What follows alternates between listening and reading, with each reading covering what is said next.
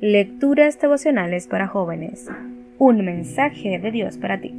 Cortesía del Departamento de Comunicaciones de la Iglesia Adventista del Séptimo de agosto, en Santo Domingo, capital de la República Dominicana, en la voz de Jacqueline Enríquez. Hoy, 3 de marzo.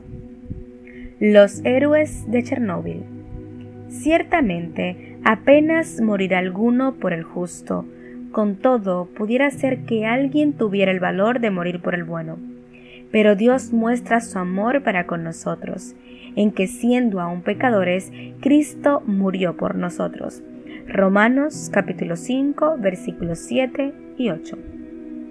Cuando explotó el reactor número 4 de la central nuclear de Chernóbil, toda Europa quedó bajo amenaza de contaminación. Se necesitaban voluntarios dispuestos a entregar su vida para salvar a muchos más.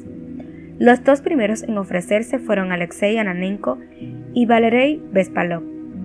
Alexei era un prestigioso tecnólogo de la industria nuclear soviética, que había participado en el desarrollo y la construcción del complejo electronuclear de Chernóbil. Él cooperó con el diseño de las esclusas y sabía dónde estaban ubicadas exactamente las válvulas. Era casado y tenía un hijo. Valery era uno de los ingenieros que trabajaban en la central ocupando un puesto de responsabilidad en el departamento de explotación. Estaba también casado y era padre de una niña y dos niños de corta edad. Ambos eran ingenieros nucleares. Los dos comprendían, más allá de toda duda, que no saldrían vivos de aquella misión tan peligrosa. Mientras se ponían sus trajes, observaron que necesitarían un ayudante para sujetarle las lámparas subacuáticas desde el borde de las piscinas mientras ellos trabajaban en las profundidades. Miraron a los ojos a los hombres que tenían alrededor.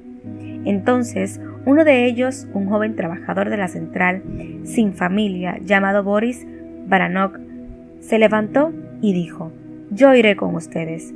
Los tres caminaron los 1200 metros que había hasta el nivel afectado.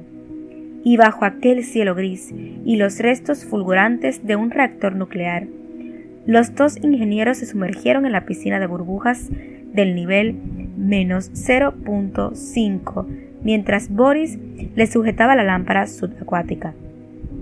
La lámpara estaba dañada y falló poco después.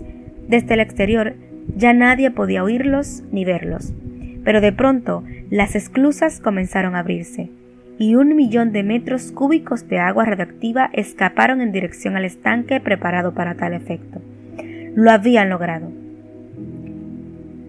Alguien murmuró que los tres acababan de salvar a Europa. Hay versiones contradictorias sobre lo que sucedió después. La versión más extendida dice que jamás regresaron y siguen sepultados allí.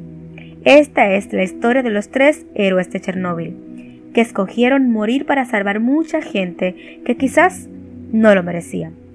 Eso mismo hizo Jesús por la humanidad entera. Vino a este mundo contaminado y murió en la cruz para salvarnos del pecado. Pero a diferencia de los tres héroes, Jesús no quedó sepultado para siempre. Hoy Él vive y te dice, Así como yo vivo, tú también vivirás.